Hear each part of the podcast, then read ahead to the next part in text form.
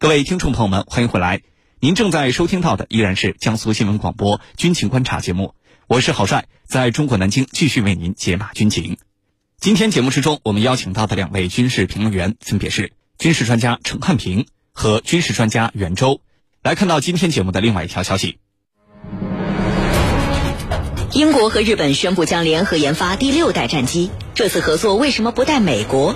英国和日本分别打的哪些算盘？军情观察为您详细解读。英国近日正式宣布将与日本等国合作研制新一代战斗机。有分析认为，这是二战之后日本首次在发展大型武器装备时没有选择与美国合作。那么这次英日合作为什么没有带美国？英国跟日本分别打了哪些算盘呢？接下来我们就一起来分析。袁教授，首先请您为我们介绍一下。这次英国跟日本计划研制的战斗机到底长什么样？两国在这一技术领域，呃，都有哪些技术储备呢？好的，日本和英国这次研发合作的战斗机呢，呃，其实是将两国的下一代战斗机，呃，英国的暴风和日本的 FX 项目合并。呃，那么从目前公开的消息来看呢，呃，日本和英国研发的下一代战斗机，它的外形呢，可能和美国的 F 二十二很相似，尺寸也大致相当。呃，采用了双发无垂尾设计，并且装备有内置弹仓，呃，是一款重型隐身战斗机。此外呢，根据英国和日本媒体对外披露的情况呢，两国研发的这款新型隐身战斗机啊，将装备最先进的机载航电系统。比如说，日本电视台在报道中就透露，新一代的暴风战斗机啊，座舱里并没有显示器，飞行员可以直接利用头盔，通过虚拟现实技术以获取信息。而在本届范登堡国际航展上，英国则展示了其最新版本的暴风战机模型。呃，其中呢，呃，重点展示了搭载了人工智能控制系统的飞机航电系统。那么该系统呢，可以自动向飞行员发送信息，实现所谓的智能交战。总而言之呢，英国和日本将他们联合研发的新型战斗机的定位定的还是非常高的。那么是一款呢，综合作战能力，呃，超过了。歼二零、F 二十二等现役五代战斗机的啊新一代隐身战斗机，一旦问世之后呢，哎，应该是当前世界上最先进的战斗机。只不过呢，他们联合研制能否成功，现在呢还要打个问号。毕竟要当世界冠军，并不是那么容易的。至于说两国在战斗机研发方面有哪些技术储备，应该说啊，嗯，英国和日本都还是有一些技术储备的。比如说，就日本而言，早在上个世纪七十年代。日本已经开始自己生产战斗机了。那么，在美国提供技术的情况下，日本成功研发了其国产的 F 一和 F 二战斗机。那么，由于核心技术都是美国提供的，其实啊，日本所谓的国产战机，哎，不过是在嗯。日本重新组装美国战机罢了。日本并没有借此机会建立起真正的过硬的战斗机研发团队，这也是导致后来日本长期进行隐身战机的研发而不能取得突破的重要原因。那么在隐身战机研发方面呢，日本也进行了长期的努力，他们的新生战机研发从本世纪初就开始立项。但是最终却因为核心技术无法突破，系统整合能力也不足，不得不终止了这个研发项目。当然，在研发过程中，日本还是有一些技术积累的。比如说，日本已经开始独立研制小涵道比大推力发动机，而且呢，呃，它的这款发动机叫 XF 九，已经进入了地面实验台整机试车阶段。这表明啊，日本在航天发动机技术上有了重大的进步。至于说英国也曾经是世界航空大国，只不过呢，现在和美国的众多盟友一样，由于过度依赖美国的先进武器，而失去了独立研发新型隐身战机的能力。不过，英国还是拥有很不错的航空企业的，比如说罗尔斯罗伊斯集团，就是世界上著名的航空发动机集团，也是世界上三大航空发动机生产商之一。应该说啊，呃，英日两国在资金和技术基础上还是有的，能否成功研发这一款新一代的战斗机？我们还是拭目以待吧，主持人。好，谢谢袁教授。英国跟日本都是美国的铁杆小弟、忠实的盟友。那么这次他们联合研发六代战机，却没有带上美国，这的确让很多人感觉到非常的意外。那么英国跟日本为什么选择了彼此作为合作伙伴，而且没有带上美国呢？对于这个问题，程教授您怎么看？英国和日本呢，他们正在这个联手要研发新一代的战机。也就是我们通常所说的第六代战机。那么这里有一个问题，什么问题呢？就是目前五代机还是一种稀缺货的时候，你就要研发六代机。还有一个问题，你这次你是英日两家联手，没有你们的老大哥美国，这又怎么去解读呢？这怎么来来看这个问题？其实英国媒体就说了，说这次第六代战机，它很有可能是日本在战后。第一次在发展大型武器装备的时候，没有选择美国作为主要的合作方，同时呢，也是日本和英国他们在军事安全领域迈出的非常重要的一步，是第一个重大的合作项目。英国的国防部长华莱士就说：“说这是一个里程碑的事件。”那么我们现在要去分析六代机，英国和日本。他们要搞的六代机是什么？英国和日本他们要联手推出的六代机，其实就是英国的暴风和日本的 FX 系列这两个项目来进行合并，就是共同去投资出钱去研发六代机，把原先的这个研发的经费分摊。那么，如果一个国家去承担。可能承担不了。现在呢，几个国家去分摊，包括意大利也有可能会加入到这个团队里头。那么，按照日本的未来空中自卫队的组建方案，它是由 F 十五升级版的战机，还有呢日本的 F 三五以及日本国产的六代机这三种型号构成。这三种型号构成其中。六代机目前还仅仅是一个纸上谈兵，那为什么没有带着美国玩？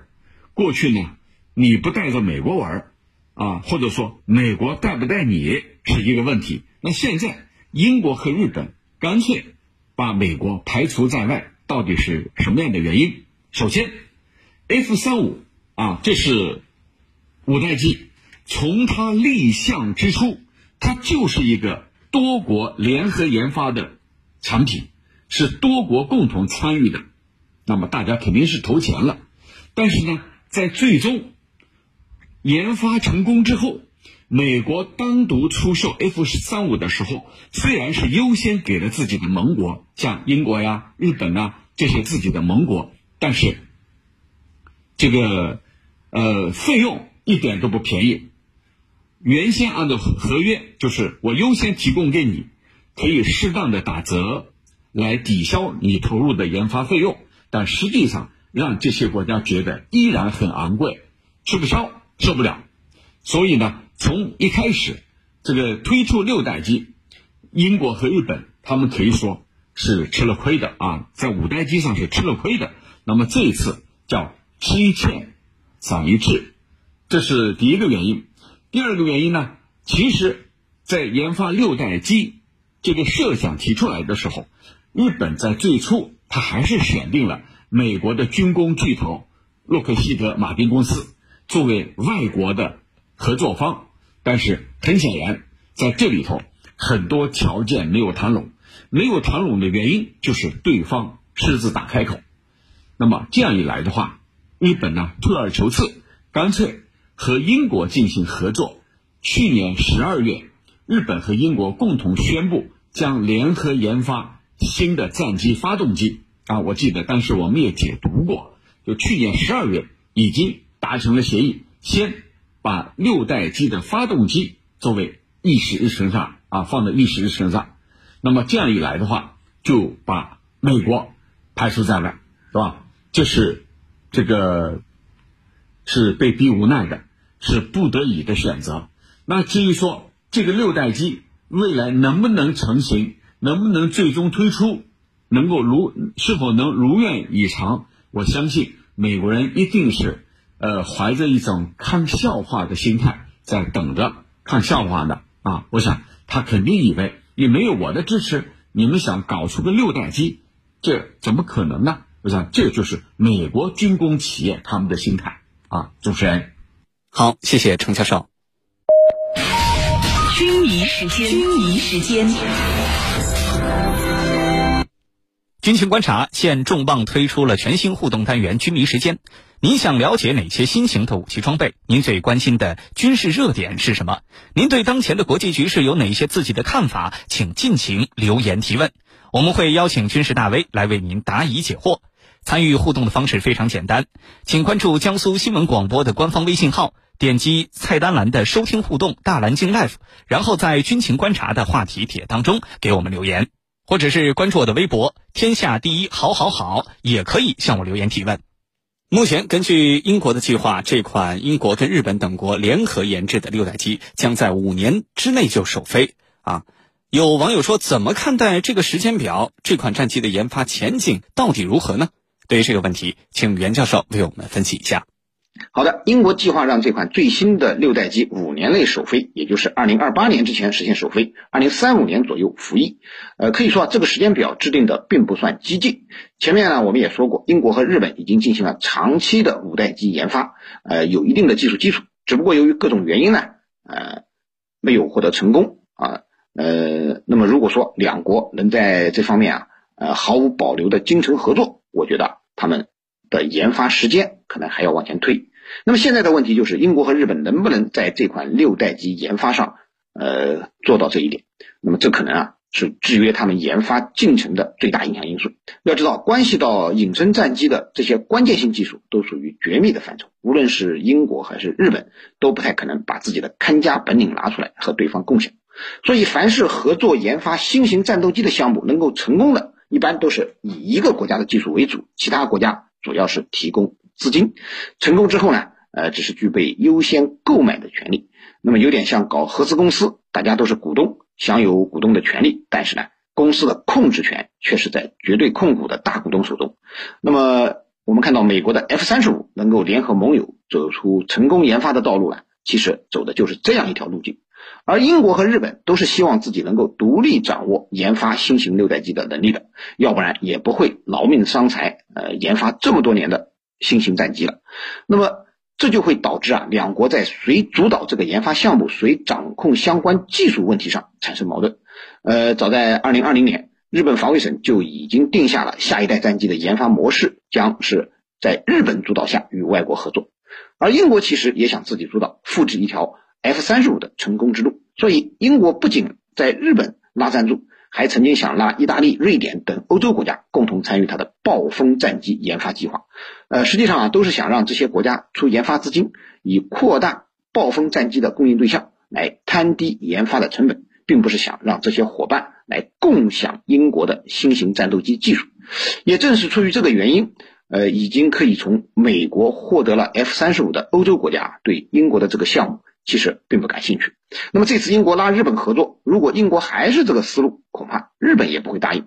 两国到目前为止仍没有就合作方案达成一致，应该就是在合作的方式上产生了矛盾。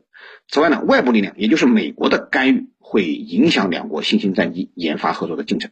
如果说英国和日本合作研发成功，势必会对美国的 F 三十五出口造成不利的影响。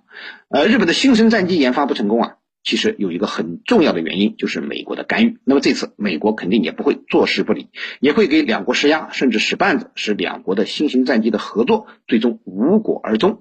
那么这种可能还是存在的。总之啊，我觉得英日两国的六代机研发合作任重道远，可能并没有那么容易会实现。主持人，好，谢谢袁教授。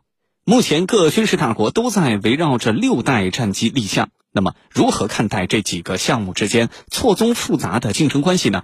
目前来看，谁更有希望脱颖而出呢？请程教授为我们解答。好的，呃，众所周知，六代机和五代机相比啊，它具有非常优越的性能。它的性能，它的优越性体现在呃三个方面。第一个呢，就是它的飞行的最高时速可以达到三马赫左右。那么也就是说，比现有的这个五代机要快的很多。第二个呢，是它的机载雷达也使用了新型的这个叫泰赫兹雷达技术。